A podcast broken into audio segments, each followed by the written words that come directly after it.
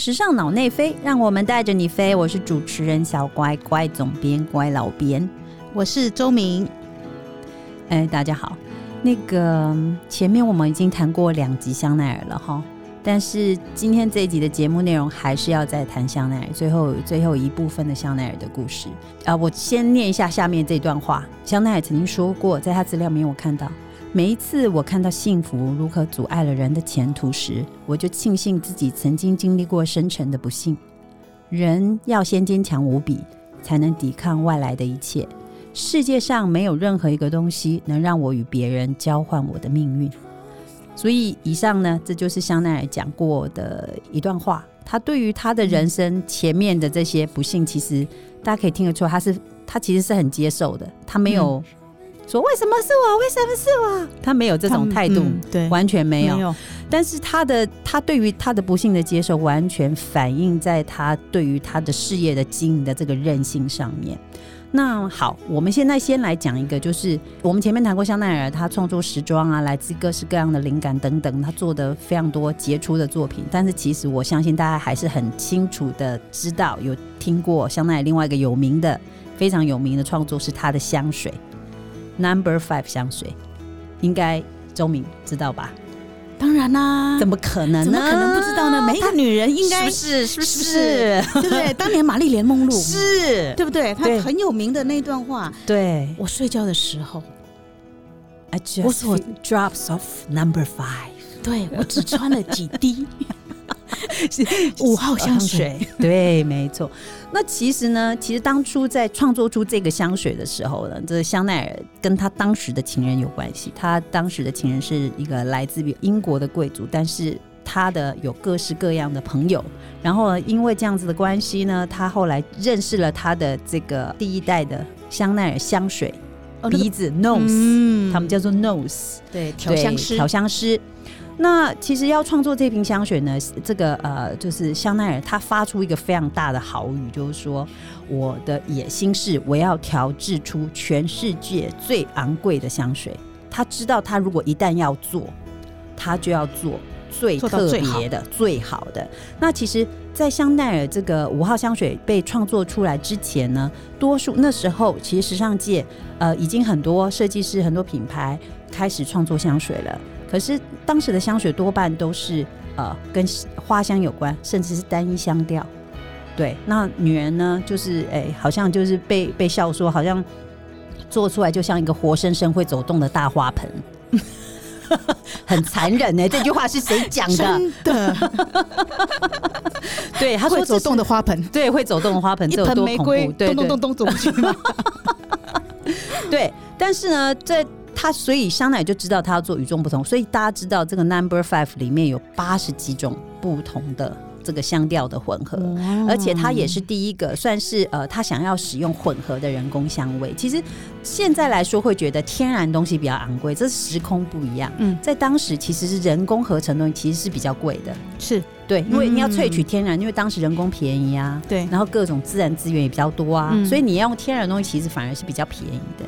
可他就是要希望能够反其道而行，所以他其实花了很多的心思，然后也也为这个香水设下了很多不同的标准，就最后呢创造出来了这一版 Number Five 香水。那人家说为什么叫 Number Five 呢？嗯，也就是他创作出来的五种样品里面，其实他选择到的是编号第五号的香水。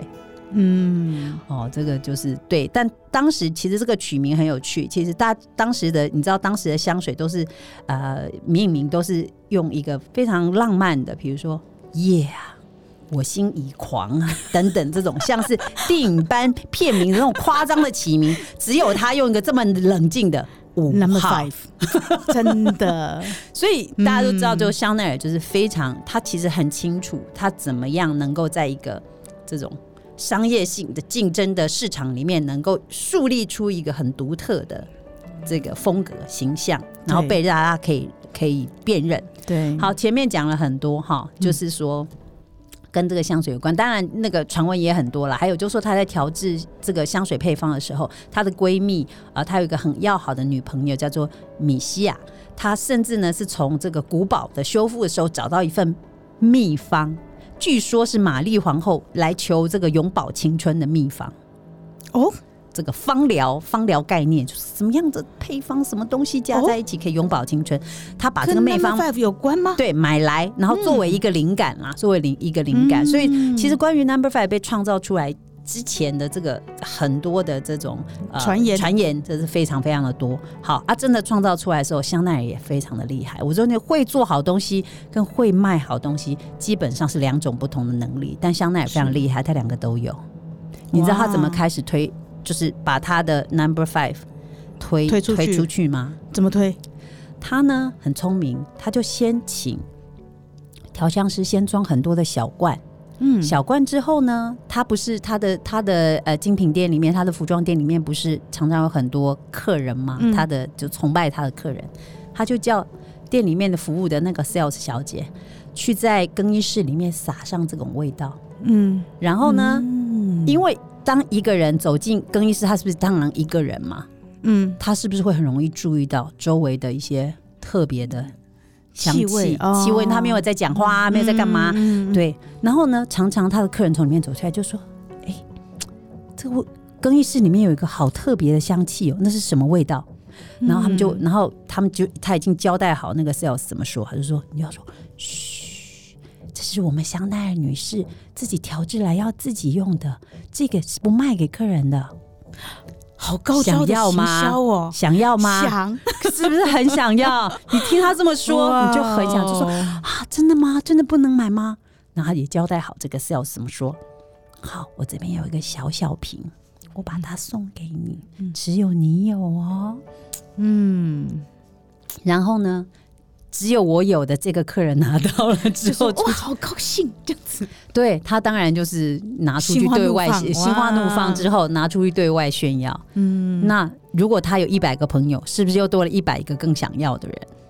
啊，然后这一百个更想要的人身边又有一百个更想要的朋友，就此哇，就造成你这种这种这种种。饥渴行销，第对一代饥渴对行销，饥饿行销，饥饿行销，饥饿行销，好，我说的嗯饥饿行销。所以呢，当呃这个香水就是因为这样子，然后就是只是在他客人间口耳相传，变成一个就是好像呃大家非常渴求的东西。嗯，那其实坦白说，当时呢，这个呃香水红起来之后呢，当然听起来哈，我们如果故事听到这里就觉得哇，香奈儿怎么这么厉害？他好像呃做事业好像怎么都是这么顺手，这个手气一直这么好。对，对，但是其实后来在经历世界大战之前呢，香奈儿他当然他知道，他靠他自己的手法这样子卖还是很有限，因为香水毕竟跟时装不一样，它是一个可以更大众、大量生产，大量生产，然后可以呃大量贩售的一个商品。那他当然是希望能够香水能够更更成功。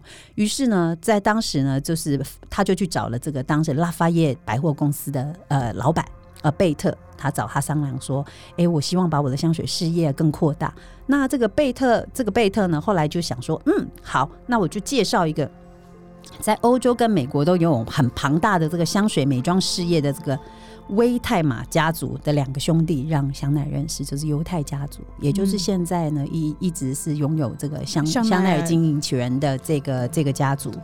那其实当时呢，他们就想说，好签下这个合作的关系，透过他能够透过他对通路上面的掌握等等，就是一定可以生意做得更好。但是呢，没想到就是这时候世界大战就开始了，那香奈儿也就跟着两百五十万人就是逃离了巴黎。好，那这个这个这个香水的配方也就跟着这个魏泰玛家族，也就一路的就是跟着他的生意跟着他走了。那这魏泰玛家族呢，其实虽然欧洲在欧洲在战争，巴黎法国在战争，但是他们这这个配方却在美国，美国在世界大战中是没有打到对仗的。嗯嗯，没有打到仗，所以他们还是太平盛世啊。对，那所以呢，这个香水配方就在美国继续的生产，继续的贩售，所以一直在赚钱，嗯一直在赚钱。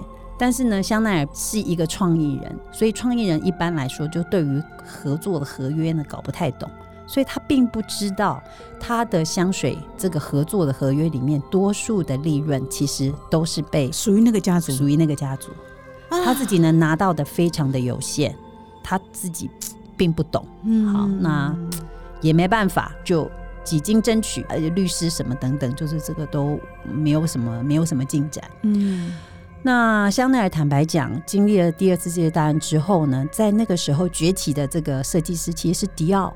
迪奥，嗯对，嗯那在那个时候呢，香奈儿似乎他的时装事业就逐渐的走下坡，不像之前哦，他一在战前战争大战之前，他嗯一直是引领这个巴黎时尚话题的一个最重要的中心的人物。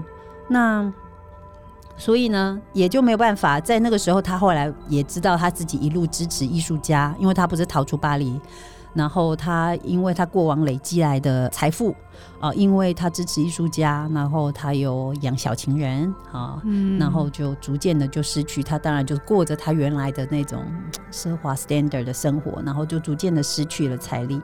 那所以就他就有有一种感觉，在那时候他就有一种感觉，觉得自己好像时不我与了。嗯好像时代不是属于他的哦，那所以他也就过了好多年的退休生活，从大战结束，那后来一直到了一九五三年嗯。那一年，他其实那一年呢已经是七十岁了，可是他就我觉得创作人一辈子都还是想要创作，对，没错。所以他就算是过了这么多年的这个呃这个退休生活，但是他还是希望能够再重新投入他最热爱的时装。所以那时候他就跟这个呃维他买家族的的人讨论说，嗯，你们可不可以资助我资金？我想要让我的时装事业重新再起。那维塔玛家族当然也很精明，他就想说，诶，我如果投资他，虽然他知道说，诶，他要付出一些资本，但他知道，如果香奈儿得到成功的话，也会为他的香水事业、为他的 Number Five 等等这些香水事业加分。嗯所以他觉得想一想、算一算，这应该是一个可以划算对划算、可以帮衬彼此，好对对对，彼此双赢加分的一件嗯事情，所以他就答应了说，好，没问题，我可以资助你。那香奈儿呢也很大方，他就在这个过程里面，他也跟他们挑明了讲，就是说经营权在你们，在家族这边没有问题。好，那我只要拥有我的设计权，你们不要干涉我。好，嗯然后所以就就这样子的状态呢，他就开始在准备，他希望能够啊、在这个服装事业上重启。那他其实呢要重启，其实香奈儿也是他这么多年经营时装事业，其实他对于时装的这个趋势的发展，其实他一直是有在观察的。他就发现，其实，在五零年代的那个时候，他发现女人在迪奥啊、Balenciaga 等等，他们这种比较复杂、繁复的这个呃线条的设计里面，女人其实是在里面奋战的。但是你大家记得我们前面谈过的香奈儿，她都是要把女人解放，从那些复杂、呃辛苦的时装里面解放线条，解放出来，嗯好、然后让女人轻松。那他就想到，哎，如果大家现在的女人都在这个在时装里面穿起现在流行的衣服这么的辛苦，终于我我他相信他的机会又到了，所以呢，他就开始一直准备。到了呃，过了一年，在一一呃一九五四年的时候，他就正式的在他的工作室里面重新，他的修润里面重新的这个发布他的时装。那现场呢，挤满了所有我们现在所叫得出名字来的这个时尚的主流媒体，嗯比如说 L 啊，嗯哼比如说 Mary Claire 啊，比如说《费加洛报》啊等等，嗯这个巴黎这些所有顶尖的这些呃时尚媒体，然后他就展示了他的时装。可是呢，没想到当时呢，媒体看到他的时装之后，竟然是皱着眉头，哦，买家满头问号，怎么了？怎么了？因为大家还不习惯，大家都还停留在啊、迪奥、Balenciaga 主导的潮流里面，嗯一时消化不了。他想要提出为这个时代的女性提出来，重新提出了这个嗯简约的时尚风。那他所展示出来的设计是那种天真无邪的这种风格，跟当时的主流完全不一样。所以呢，欧洲、法国的这些等等的媒体呢，都用非常残忍的、非常评价哈，哎，讲一句话叫做香奈儿就提出了一个哀伤的回顾，他认为这个 collection 是他过往的一种哀伤的回顾，嗯根本不合时宜。他们当时是这样讲，嗯哦，欧洲媒体这样讲，嗯嗯哎、可是呢，美国媒体就完全不是喽。嗯美国媒媒体就完全相反，给了他这个回归的系列非常正面的评价。他们说呢，香奈儿的设计结合了青春、舒适，然后呢，透露出一种看不见的华丽，完全正向。嗯对，那为什么？因为那时候的欧洲，呃，那时候的美洲其实是非常有钱的市场。对对，等于是啊、现在的亚洲中国嗯嗯之于精品圈，消费力非常非常的强。是对，所以呢，其实也非常有趣，就是不是嗯啊、你你所谓的这个呃领导潮流的主流媒体说了算了啊，你说呃怎么样怎么样不好，然后其他市场就会跟着这么说，没有美国完全提出他们自己的看法。哎，妙的是隔一季，马上还不到下一季。马上这些欧洲媒体全部都是，哎，突然好像脑子被打到一样，就是嗯马上就转转了一个转了一个念头，哎，对哈、就完全又转向正向的评价。那他就说，这种香奈儿新提出来的这样子的时装，这种蛮不在乎的态度，就不像那个迪奥、本 a 西亚当时那么精雕细琢的线条。对啊，所以呢，这种蛮不在乎的态度呢，时装呢给了女人力量，让女人可以活得自在，又开始、女性的这种自觉又开始了。所以我就觉得香奈儿是真的很特别，而且诶，有一个有趣的地方，也就是其实女性设计师主导的品牌跟男性所以、Balenciaga、Dior 都是男性哦，他们其实是用三号。不论他们真正的性取向是什么，但是他们还是用男人的眼光在看待女人该怎么穿。对，没错，对，但是跟女生自己想象自己想要穿什么，嗯，基本上是完全不一样的思考逻辑。对我觉得这也就是呃，香奈儿的时装为什么会怎么讲，always 在这个这个这个时机点对的时候，能够 always 打打中女性的心。我觉得这是一个很重要、很重要的一个一个关键。对没错，嗯，对，那嗯，所以呢，呃这个第二年开始，那香奈儿又回到这个流行话题的中心了。美国、呃、美国的这个时尚媒体呢，非常喜欢它，但是它不止这样子，它很快的乘胜追击。它不是一五一九五四年就是回归吗？对，他一九五五年创造了一个所有女人都想要的经典，叫做二点五五包。噔噔，对，那这个包为什么叫二点五五呢？就是因为它是一九五五年二月所发表的。然后二点五包，哦对不对？像周明，你有没有？二点五包，很想要，你有啦，你我不要有吗？装没有，好，Anyway，那我们来谈一下这二点五包。二点五包呢，是我想所有的女生都爱包嘛，嗯我也爱包，就是对。但我我妈妈也爱包，我姐姐也爱包，我身边的女生没有人不爱包。但是真的，我们三十年来看过这么多经典精彩的包，嗯，香奈儿的二点五真的是我所见过最有故事的、最多细节的，把香奈儿整个人的生活都设计在里面的一款包。真的很厉害，我就自忍不住要跟大家稍微分享一下，为什么呃，好二点五包我有，好我要讲是我妈给我的 啊，好了，为什么要扯这么远呢？好，OK，二点五包最可爱的地方就是我最喜欢讲，就是时装史上第一款背在肩上的包。在二点五包出现之前，所有的包都是挽在手腕上的，要不然就拎在手里面的，没有背在肩上的。为什么呢？因为这，因为香奈儿，我刚我们前面有聊过嘛，他是个工作狂，他晚年就是他，特别是他这个回归之后，他是每一天都在他的工作室里面穿梭，所以他的认为女人的两只手一定要空出来，因为女人是需要你知道把空出两只手来做很多事情的，嗯，不能就是浪费一只手在拿包。一包，直在拿包，对，嗯所以呢，嗯。他觉得认为包包应该就是像一个帅气的军人一样，可以背在肩上，就像军人的、啊有没有？嗯。对，他的灵感其实来自于那里，就是哎、诶我们女人的背。一个军人会背一个水壶一样，对，或者是那种回回去营队的时候那种束口吧，就是就是嗯。架在肩上的。好，那他又从男人身上拿灵感，所以他就是用用链带来设计的这个链带，呃，链带包。